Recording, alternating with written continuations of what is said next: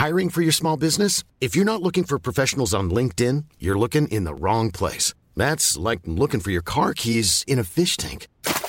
LinkedIn helps you hire professionals you can't find anywhere else, even those who aren't actively searching for a new job but might be open to the perfect role. In a given month, over 70% of LinkedIn users don't even visit other leading job sites. So start looking in the right place. With LinkedIn, you can hire professionals like a professional. Post your free job on linkedin.com slash people today.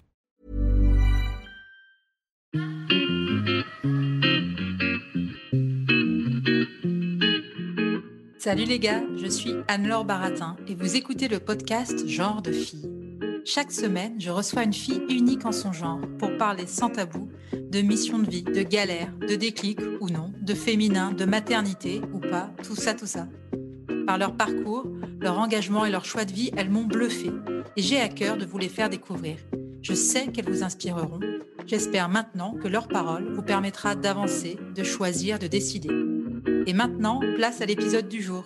Bonne écoute Cet épisode a été rendu possible grâce à Baratin, etc. Baratin, etc., c'est l'agence de création édito qui donne de la voix aux femmes et qui accompagne les entreprises engagées s'adressant à elles.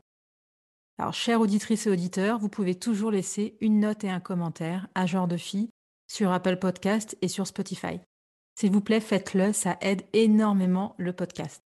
Aujourd'hui, je vous partage le commentaire laissé par Perrine Parent. Merci Anne-Laure pour ce podcast lumineux. Le choix des invités est ingénieux, les interviews soignées et le ton toujours franc. Ça y est, je suis accro. Chaque semaine, je guette la livraison de nouvel épisode. Bravo pour ce travail et un merci très sincère pour les prises de conscience qu'il m'apporte régulièrement. Merci Perrine de m'avoir laissé ce message qui est quand même, même en le relisant, toujours agréable à écouter. Alors aujourd'hui, au micro de Genre de je reçois Johanna Balavoine et je remercie Tiffany Cooper pour la mise en contact. Johanna Balavoine, oui, c'est la fille de Daniel Balavoine. Elle n'a pas connu son père, tué dans un accident d'hélicoptère cinq mois avant sa naissance. Mais Johanna, c'est surtout une rescapée de la drogue, dont elle a subi l'emprise pendant 15 ans, et elle a à cœur aujourd'hui de partager son parcours. Alors c'est un épisode qui parle d'addiction, de survie, de legs mortifère, d'apprendre à savoir qui on est. Mais cet épisode, c'est surtout une pulsion de vie. J'espère qu'il vous touchera autant que moi, il m'a touché. Bonjour Johanna, je suis ravie de te recevoir au micro de Genre de Fille. Comment vas-tu? Bonjour Anne-Laure, euh, je vais bien, je te remercie et toi? Eh bien écoute, ça va. Je trouve que tu as une voix très... Euh, tu as une voix extrêmement apaisante. Je me suis dit là... Enfin, J'aime beaucoup ta voix. C'est la première fois que je dis ça à une de mes invitées, mais je trouve que tu as une voix extrêmement euh, rassurante. Bah, je te remercie et c'est intéressant de voir ça un petit peu comme ça parce que c'est une voie que j'ai trouvée. On peut, le... on peut aussi imaginer ça. Euh, c'est une voie qui est apaisée parce que j'ai trouvé un chemin d'apaisement. Ouais. on va y revenir, mais euh, mmh. alors euh, j'en parlais un peu en, en, introduction tout à l'heure, mais en septembre 2021, tu as publié Les Lions endormis. C'est une bande dessinée mmh. qui retrace ton parcours notamment ton combat contre la drogue. Alors, je précise que c'est une mmh bande dessinée qui a été réalisée en collaboration avec la scénariste Sylvie Gaillard et la dessinatrice Fanny Montgermont. Alors, Exactement. Ouais, comment t'es venue l'idée de faire de ton histoire une BD Ça s'est fait un peu en deux temps, on va dire. Euh, en fait, Sylvie, euh, dans la BD, c'est euh, Sophie. C'est-à-dire qu'on est amis depuis très longtemps. Et c'est chez elle j'ai voulu. Elle m'a gentiment accueilli chez elle, plus que gentiment, parce qu'il faut vraiment de la confiance pour pouvoir faire un premier sevrage. Et déjà, on parlait un peu à, l'époque de, euh, de, montrer euh, un peu les ravages que ça faisait, que ça fait aux gens. Mmh. Et le déclic s'est fait. Elle a trois enfants, elle a des jumeaux et euh, les garçons avaient à ce moment-là, je crois, 13 ans. Ils sont rentrés de l'école et ils ont dit à leur mère qu'on leur avait proposé de la drogue. Et ça nous a beaucoup choqués. Et on s'est dit, ben, euh, d'ailleurs, c'est pas on s'est dit, c'est Sylvie qui l'a très bien dit, euh, qu'est-ce qu'il y a de mieux que de, euh, que de prévenir, que de guérir, c'est prévenir, pardon. Voilà. Et on s'est dit que ça serait hyper important d'en parler parce qu'en fait, on n'en parle pas. On n'en parle pas assez, en tout cas, et qu'il y a beaucoup de gens qui sont complètement démunis et en détresse par rapport à, ce, problème. Donc, ben voilà. Mais puis, le fait aussi d'avoir un nom, c'est pas rien. Malheureusement, et en même temps, quelque part heureusement, on s'est dit que ça aurait un impact. Euh, le fait de, ben, que je serais peut-être un peu plus écoutée parce que, bah, parce que ce nom résonne. Ouais. Mais ce nom, on en, parlera un, peu après. Tu as aussi fait un podcast de France Inter euh, qui mmh s'appelle Une histoire intime, la drogue est une sale histoire. Donc, mmh si j'ai bien compris, c'est un podcast qui a été fait par Nadia Dam. Oui, exactement. Elle m'a proposé euh, ça suite à l'article qu'elle a lu dans le Libé. Et elle m'a contacté et on a euh, tout de suite accroché. On a passé un très long moment à discuter. Et, et on s'est dit, en fait, ce qui est intéressant, c'est que ça s'emboîtait bien aussi avec la BD, c'est-à-dire que de parler et d'entendre, pas forcément d'avoir un, à le lire, ça serait un support aussi intéressant. Et, puis moi, je, suis assez convaincue que avec les témoignages qu'on a pu recevoir, que plus on en parle, plus les gens ont envie de parler, parce qu'ils ont besoin de parler. Ça s'est lancé et je, je, suis très heureuse qu'il m'ait proposé de faire ça, c'est génial. Ouais, et le rendu est hyper bien. moi, c'est je le dis aux auditrices et aux auditeurs, j'ai écouté euh, tout le, podcast d'une traite. Il y a, je crois qu'il y a 7 ou 8 épisodes. Il y a 7 épisodes. Ouais, de, de, entre 6 et 7 minutes. Mmh c'est hyper euh, bien fait, c'est passionnant. Et justement, euh, il y a certaines phrases qui m'ont beaucoup marqué. Il y en a une, mmh. tu dis dans un des premiers épisodes, c'est pas on se drogue un peu, c'est on se drogue ou on se drogue pas? Je me suis fait un peu taper sur les doigts avec cette phrase. Euh, parce que je pense que ça. Non, oui, parce que je pense que ça provoque quelque chose chez les gens euh, qui, euh, qui se disent et bah, c'est pas grave, ça va, c'est une fois de temps en temps. Et c'est, je porte pas un jugement là-dessus. C'est, je crois que moi, une des choses qui m'a sauvée, c'est de regarder la réalité. La réalité, c'est est-ce que je consomme ou pas?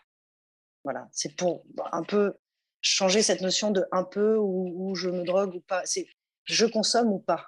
Et bah, je consomme, mais même un peu. Moi, quand on me demande si je bois de l'alcool, je dis pas non, alors que j'en consomme très peu, mais oui, je bois de l'alcool. Et c'est une manière de, euh, d'être, de, rentrer de plus en plus dans ce qu'est la réalité face à ce monde de fantasmes. Et aussi, euh, je crois, euh, de ce côté un peu glamour qui traîne depuis des années de ce que peut être la drogue. Après, euh, je ne parle pas forcément de qui n'a pas euh, peut-être pris euh, deux taf sur un pétard en soirée. Je parle. L'idée n'est pas là. L'idée, c'est de se regarder soi et de savoir et d'être clair avec ce qu'on fait. et c'est très important. Mais je trouve ça hyper intéressant aussi le fait justement d'avoir un parti pris. je ne sais pas si c'est un parti pris, mais justement de dire peut-être que les personnes qui se droguent même un peu ont justement toujours cette impression de elles se disent pas addictes, elles se disent pas qu'elles ont un problème bah d'addiction. Bah oui, oui, complètement. Il y a, il y a, il y a cette partie-là aussi. Après, moi, je fais pas la chasse à qui consomme quoi, euh, comment, combien. Euh. C'est pour arrêter de se mentir. Voilà, arrêter de se mentir. Et aussi, il y a une chose, c'est que la drogue, et quel que soit le produit qu'on consomme, ça commence toujours par un peu. Il faut faire attention à un peu, parce que c'est quoi un peu? Voilà. Et moi, ça a commencé avec un peu. Et ça devient vite euh, ça devient vite beaucoup en fait. Donc c'est une manière aussi de dire ça. C'est important. Et, d'où tu penses que ça vient cette, euh, envie de, transmettre, de partager? Ça, ce que ça se sent quand on parle, ça se sent dans le podcast? Euh, tu as vraiment à cœur de.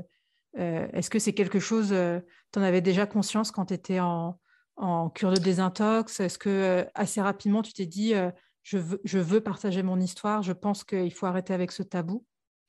Bah, ce qui est assez juste, c'est que la cure m'a confortée parce que pour expliquer euh, temporellement ce qui s'est passé, c'est que j'ai fait un premier sevrage et on a décidé de faire la BD à ce moment. Et suite à ça, moi, j'ai rechuté.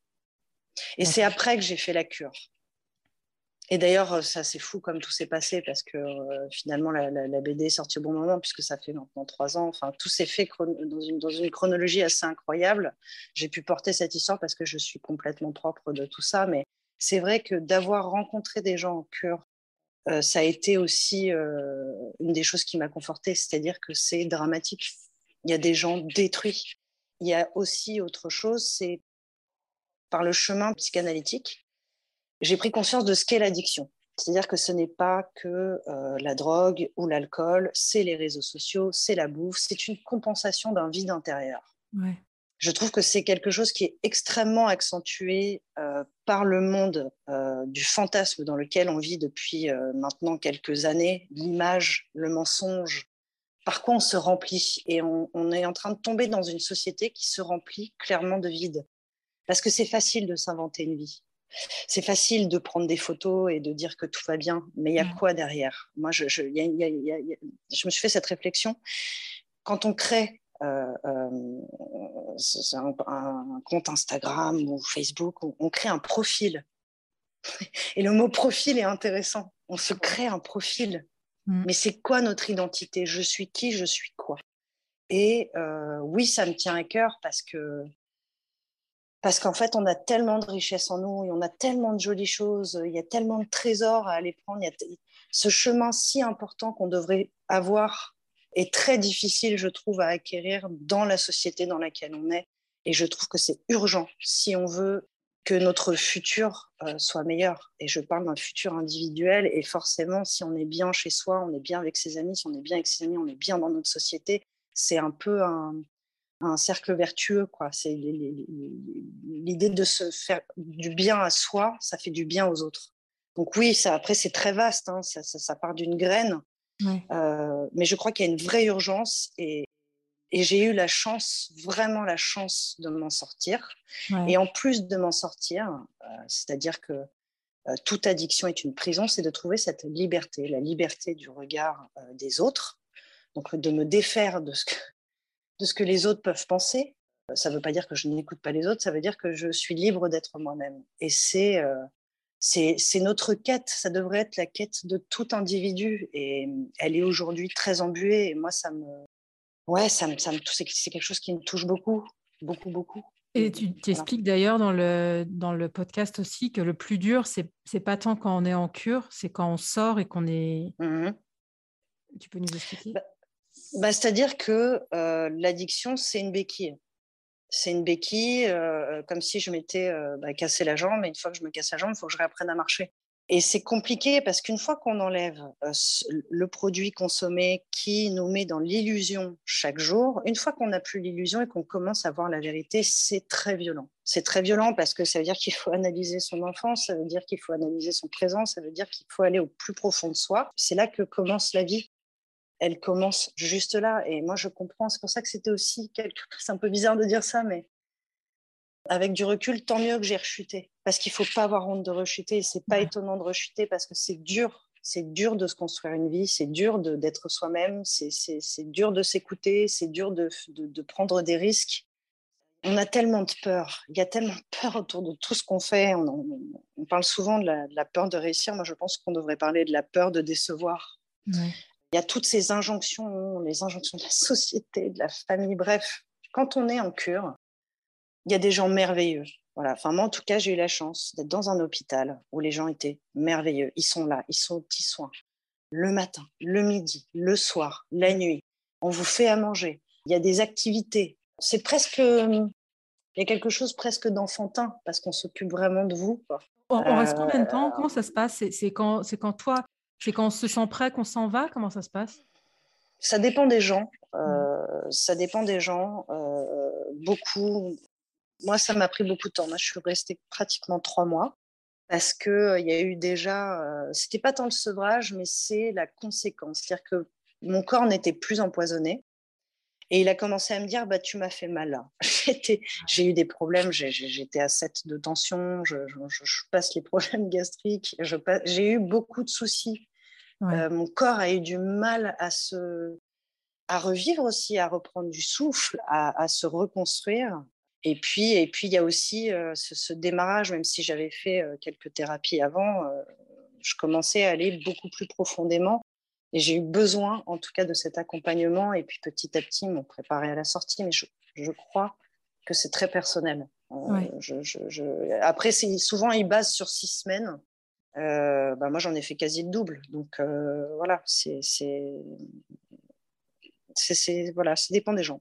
Et quand tu étais du coup en, en cure, c'est ce que tu expliques aussi. Ce qui t'a marqué, ce qui t'a touché, c'est que tu as trouvé que ce phénomène d'addiction, touchait tous les milieux, en fait. L'addiction, ça ne trie pas, ça ne trie personne. On a tous quelque chose à combler, on a tous quelque chose. C'est comme ça. Moi, Je dis toujours, on est tous un peu fous, mais qu'est-ce qu'on fait de notre folie? Et c'est vrai qu'il n'y avait pas d'âge, il n'y avait pas de race, il n'y avait pas de religion, il n'y a pas de. Pardon, il n'y a pas de. Il n'y a pas. On est des êtres humains. On est tout simplement des êtres humains. Donc non, il n'y a pas de que je, j'ai pu lire ouais bah c'est facile d'être une bourgeoise et de se droguer dans un, appartement parisien. Bah très bien. Je, moi j'ai aucun problème avec ça. Bah oui oui oui. oui j'avais de l'argent. Oui je me suis droguée. C'est peut-être plus facile. Pour moi ça fait pas de sens ces phrases là parce que la souffrance pareil, ne, trie personne. Il n'y a pas de tri dans la souffrance. Il n'y a pas de comparaison chacun des chemins de vie.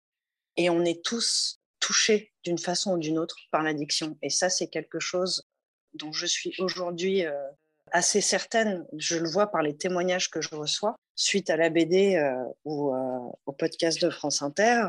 Ça vient de partout et même des gens qui n'ont pas nécessairement eux-mêmes une addiction, qui remercient parce qu'ils comprennent mieux leur entourage, parce que j'ai eu un message fabuleux, mais même d'une dame qui disait j'ai 52 ans et merci parce qu'en fait, je m'étais enterrée dans ma vie et, et, ça me fait réaliser qu'il faut que je sorte de ça.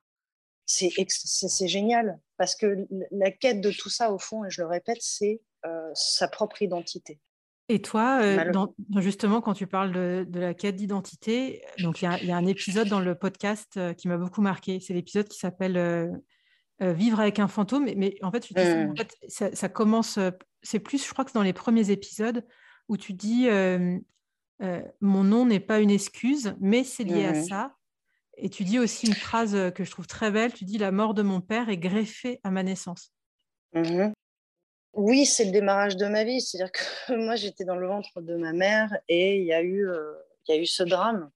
Il y a quelque chose que j'essaie de détacher encore aujourd'hui, c'est que bah, il est mort et je suis née. Donc, euh, il y a eu de la tristesse, mais il aurait fallu être heureuse euh, ou heureux de la naissance d'un enfant. C'est un legs mortifère. C'est quelque chose qui, euh, qui a déterminé ma structure psychique toute mon enfance et puis ce qui a découlé en, grandissant. Mais évidemment que c'est un legs mortifère et c'est compliqué de même ça, c'est que des polarités. C'est-à-dire que moi, je vis face à la mort chaque jour. Que je, porte ça dans mon nom, je porte ça dans, mon année de naissance. Je porte. Voilà. Après, euh, euh, comme dans toutes les familles, euh, les rapports sont compliqués. quand je dis que mon nom n'est pas une excuse, il n'y a pas que ça. Il n'y a pas que ça, mais, mais c'est une des choses où c'est génial, on m'a fait réaliser ça l'autre jour. C'est-à-dire que moi, il faudrait il aurait fallu, dans, les yeux des autres, que je sois à la hauteur d'un mythe, alors que je ne suis qu'une humaine. Donc rien que ça, c'est aussi compliqué. Et ça, c'est des choses qui sont dans l'inconscient. C'est arriver à être à la hauteur de quelqu'un qui n'est plus là. Il faut se soigner de ça. Sinon, j'étais partie pour rien faire dans ma vie et peut-être mourir très jeune. T'expliques aussi, ça c'est hyper intéressant. Euh, bah, du coup, je suis en train de spoiler tout le podcast, mais bon, tu me diras. Non, c'est pas grave. Tu vois, c'est marrant comme quoi il y a des trucs, euh, alors que ça, je ne l'ai même pas marqué dans mon script, pardon, c'est t'expliques que ton, que ton père, donc Daniel Balavoine, en gros, il est mort à 33 ans et toi, tu as fait ta cure à 33 ans, c'est ça? Ouais. C'est une journaliste du Figaro qui m'a fait réaliser ça, ça m'avait beaucoup touché. Elle m'a dit, en fait, vous marchiez dans les pas mortifères de votre père, mais vous avez choisi la vie. Je n'oublierai jamais cette phrase. Elle m'a fait réaliser à ce moment-là que c'est l'année de mes 33 ans où, où j'ai fait cette cure. Alors, ça ne veut pas dire que je serais morte à 33 ans. Hein. J'en sais rien. Euh, j'étais partie pour, mais je ne sais pas. Mais il y a quelque chose où, qui a tourné cette année-là où j'avais envie de vivre. On parlait tout à l'heure des legs mortifères et en fait mon père a toujours dit qu'il mourrait à 33 ans. Lui-même était dans une famille où le grand frère qu'il a eu avant lui, parce que mon père était le dernier de sa fratrie, euh, François Xavier est mort à un an d'une méningite. Donc lui, il a mmh. beaucoup entendu pendant son enfance, si François Xavier était là, tu ne serais pas là. Et il s'est toujours dit qu'il le paierait. Donc il avait lui-même un leg mortifère. Donc euh, après, on peut parler du euh, générationnel, du transgénérationnel. On porte tous quelque chose dans nos ADN, dans nos gènes, dans nos histoires de famille c'est dense, c'est très dense. c'est passionnant à, découvrir. Est-ce que toi, c'est un truc que, tu as, as creusé quand tu es sorti de cure et tu disais que c'était vraiment quand tu avais fait un travail psychanalytique, euh, que tu avais vraiment avancé? Tu as tout découvert là, à ce moment-là, où tu en avais déjà conscience? Enfin, Je veux dire, euh, comme tu as grandi avec ça, quoi. J'ai évité, alors c'était très. Euh, comment est-ce que je peux dire ça? Pareil, j'ai une vie un peu de polarité, c'est-à-dire que j'avais autant, je vivais à travers ça, ça m'arrangeait bien quelque part parce que je me disais, bah, au moins on m'aime pour une raison. J'étais en recherche permanente d'amour, c'est-à-dire que mmh. j'étais dans une telle carence affective que euh, bah, ça m'arrangeait bien quand même d'être Johanna Balavoine. On voit Balavoine, les gens, bah, ils vous aiment déjà, mais ils vous aiment pas vraiment, mais ils vous aiment déjà. Et en même temps, j'étais dans un évitement aussi inconscient que parfois conscient, c'est qu'il y a des choses que je voulais pas savoir parce que c'était un étranger pour moi. Ouais. On parle d'un homme toute la journée, euh, enfin, j'exagère quand je dis toute la journée, pardon, mais. Euh, non, t'inquiète pas. Que moi, je connaissais pas, et puis, puis on me dit tu le ressens, et puis il y a ci, et puis il y a ça, mais moi, j'avais cette colère aussi. J'avais cette colère de, de le partager euh, avec tout le monde ou qu'on m'en parle, et parfois on n'a pas envie, parfois on est. Parce que c'est pas que Balavoine, c'est une, une, petite fille, je pense à mon frère aussi, ce petit garçon, ils n'avaient pas leur papa.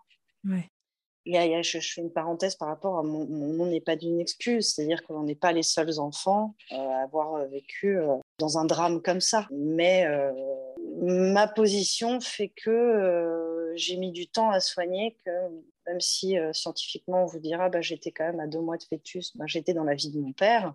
Bah, j'étais peut-être dans la sienne, mais moi, il n'est pas dans la mienne. Quoi. Il, y avait il, y a, un peu ce truc-là un peu étrange. Et en même temps, il est dans la mienne parce que il est encore là et, c'est aussi formidable qu'il soit encore là après tant d'années. Euh, les gens, à chaque fois qu'ils en parlent, ils, ont les yeux qui, pour certains qui se, voilà, qui se remplissent de larmes, euh, mais il y a toujours autant d'amour dedans et c'est quand même quelque chose d'extraordinaire. Moi, je me dis souvent comme ça avec un, petit sourire, je suis pas la fille de Maurice Papon, quoi.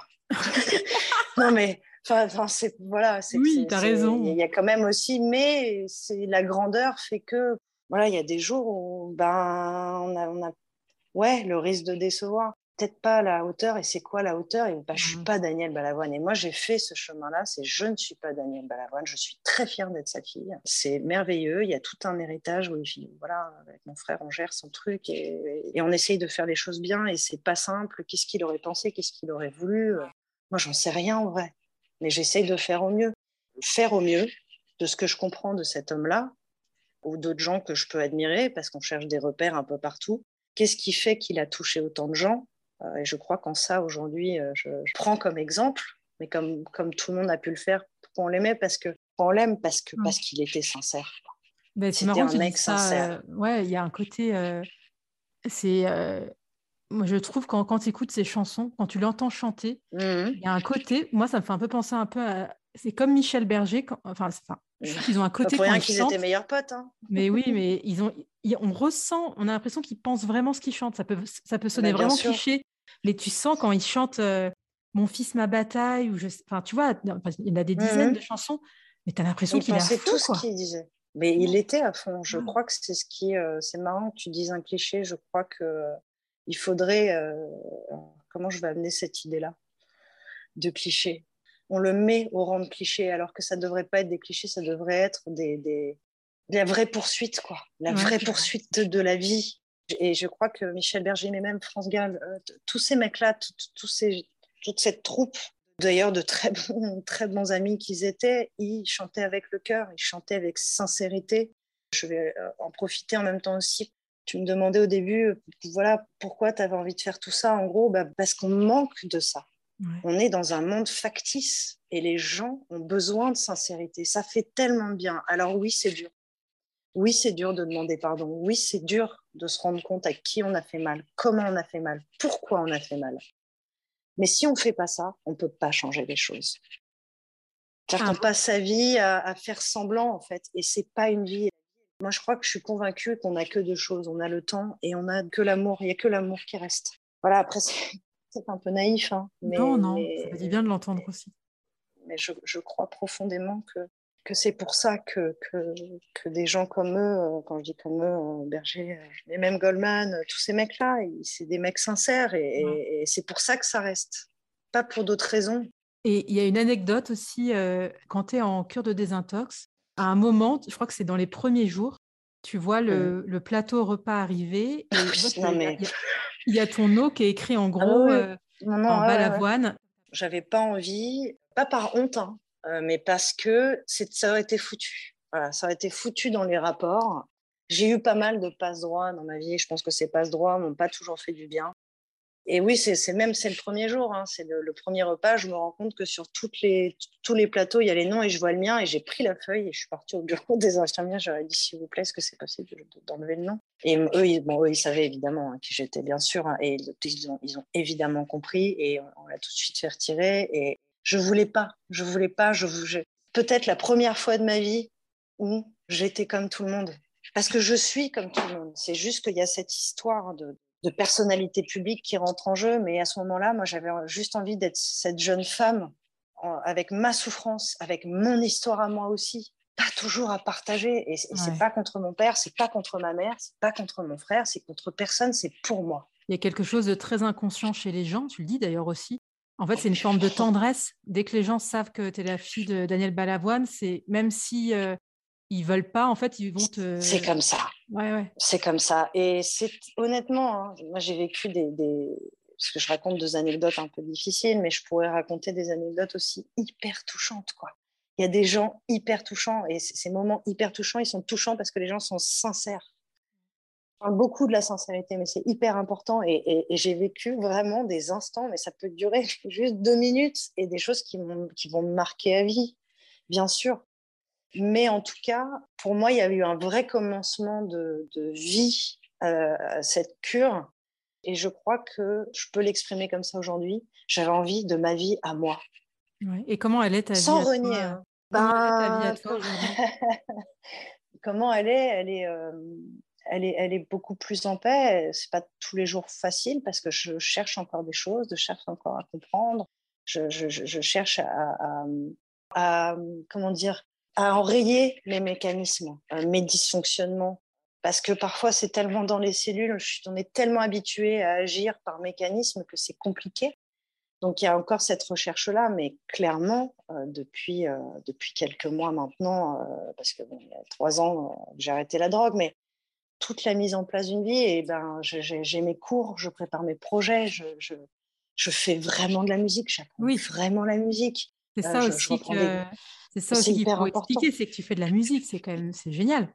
Ben oui, après, j'ai essayé de faire autre chose, hein, mais ça m'est revenu parce que j'ai fini par accepter que j'aimais vraiment ça. Et c'est comme ça. Et c'est pas parce que je suis une fille d'eux.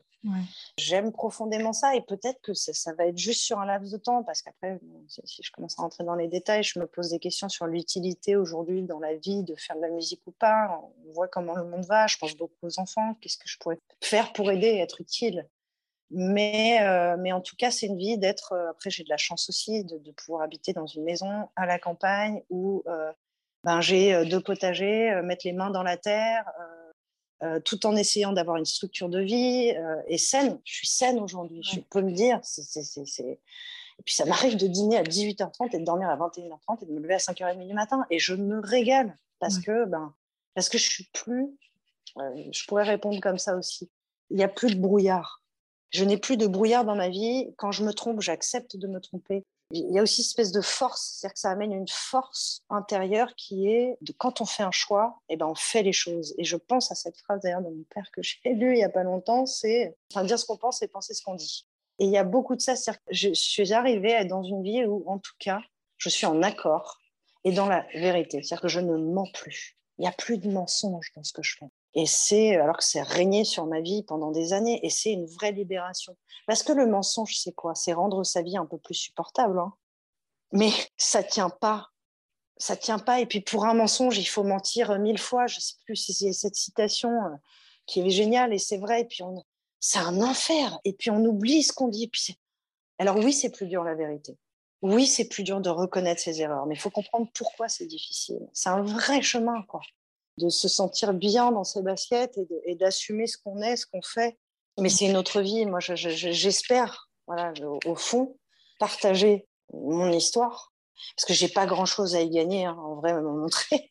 Sniffer sur des toilettes, c'est pas, c'est pas reluisant. Mais en fait, en tout cas, si les gens peuvent, peuvent piocher et comprendre que on peut y arriver, on peut arriver à trouver euh, son trésor et, et prendre soin de ce trésor. Et c'est hyper important. Moi, je, quand je dis j'ai rien à y gagner, si, en fait, j'y gagne juste. Et je pensais pas que ça ferait ça. Moi, je, suis très touchée par, euh, par les témoignages que j'ai pu recevoir. Je, ce que j'y gagne, c'est des, des cœurs qui s'ouvrent. Il y a des histoires qui commencent à se dire. Il y, a, il y a tellement de choses qui sont en train d'être muées et c'est fantastique. Là où je gagne quelque chose. Moi, quand je reçois un message de quelqu'un qui me dit merci parce que je comprends mieux mon fils, moi, je vous le dis, euh, je le dis aux auditrices, moi, ça me fait des frissons parce que c'est un beau cadeau, c'est génial. Non, puis se sentir utile, en fait. Enfin, se sentir. Bah, il y, a, y, a, un côté un peu égoïste aussi. Hein. Je, je, je, le dis, moi, oui, ça me, ça me fait du bien de me sentir utile. Maintenant, une fois que j'ai dit ça, peut-être c'est de l'empathie, j'en sais rien. Ouais, ouais, non, mais oui, je, voir les autres souffrir, ça me fait mal au cœur.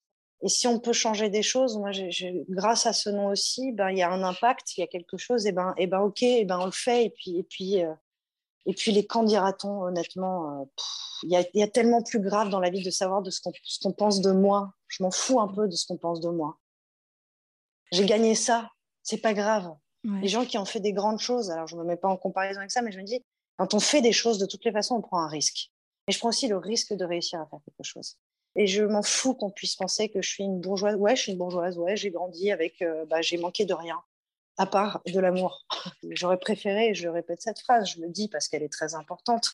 Moi, j'aurais largement préféré avoir mon père, qui soit Daniel Balavoine ou pas, un con ou pas. J'aurais préféré connaître un père que d'avoir de l'argent. Après, je ne crache pas dans la soupe. J'ai une chance formidable. Je vis très bien. Voilà.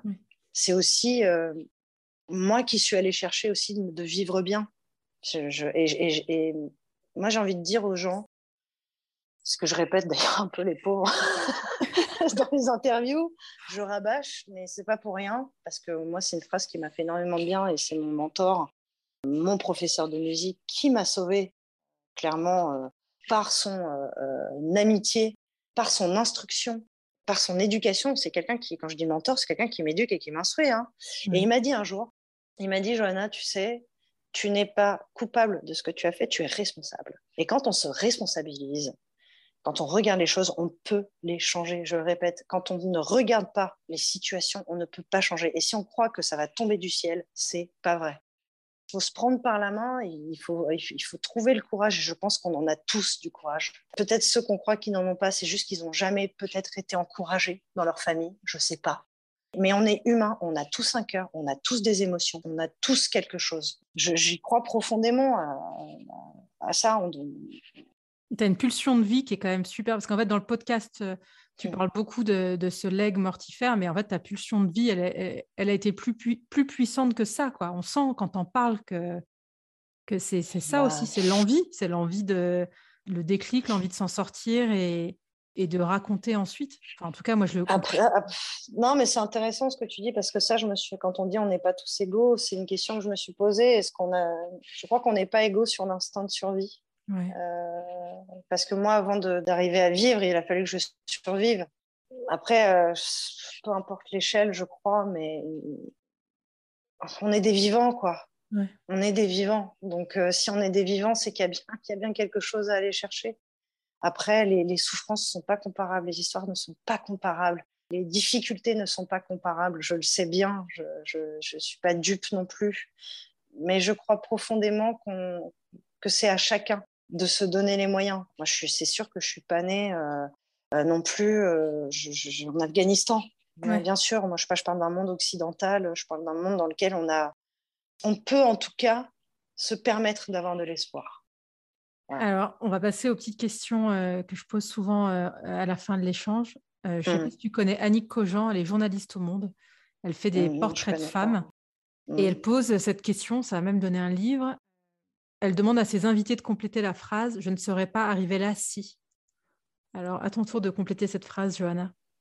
Ah bah, je suis obligée, de... je vais être honnête, hein, la... ça, me... ça, me vient instinctivement bah, si mon père n'était pas mort. Ouais. Bah, oui. Ouais. Qu'est-ce qui t'anime? L'amour. Qu'est-ce qui te met en colère ou peut t'agacer? L'amour. Oh. Est-ce qu'il y a une femme que tu aimerais entendre au micro de genre de fille? Euh, Nadia. Ah je pense à elle là tout de suite. Ouais, J'adorerais l'interviewer. Et quel genre de fille es-tu, Johanna? Femme sincère. D'accord. Et il y a une autre question que je suis obligée de te poser. Euh, Dis-moi. J'imagine qu'on te l'a déjà posé. C'est laquelle euh, la chanson préférée de ton père? Bah, Celle qui, qui revient, j'en aime beaucoup, mais je crois que la plus, la plus universelle et la plus forte, c'est aimer plus fort que d'être aimé. Ouais. ouais. Il a, il a, en disant ça, il a dit tellement. C'est un acte, aimer. Et quand on aime faire quelque chose, quand on aime juste aimer, c'est là, là c'est plus fort que tout. Merci Johanna pour cet échange. Merci à toi, beaucoup. Merci d'avoir écouté cet épisode. J'espère qu'il vous a plu. Si c'est le cas, partagez-le autour de vous et sur les réseaux sociaux. N'hésitez pas non plus à laisser un avis positif à propos de Genre de Filles sur vos applications de podcast. Pour ne rien manquer de Genre de Filles, suivez-moi à Anne-Laure Baratin sur Instagram. Si vous avez des compliments, des critiques ou des réflexions, n'hésitez pas. Merci à Marvin Marchand pour la musique du générique. Bonne semaine et à très vite. Salut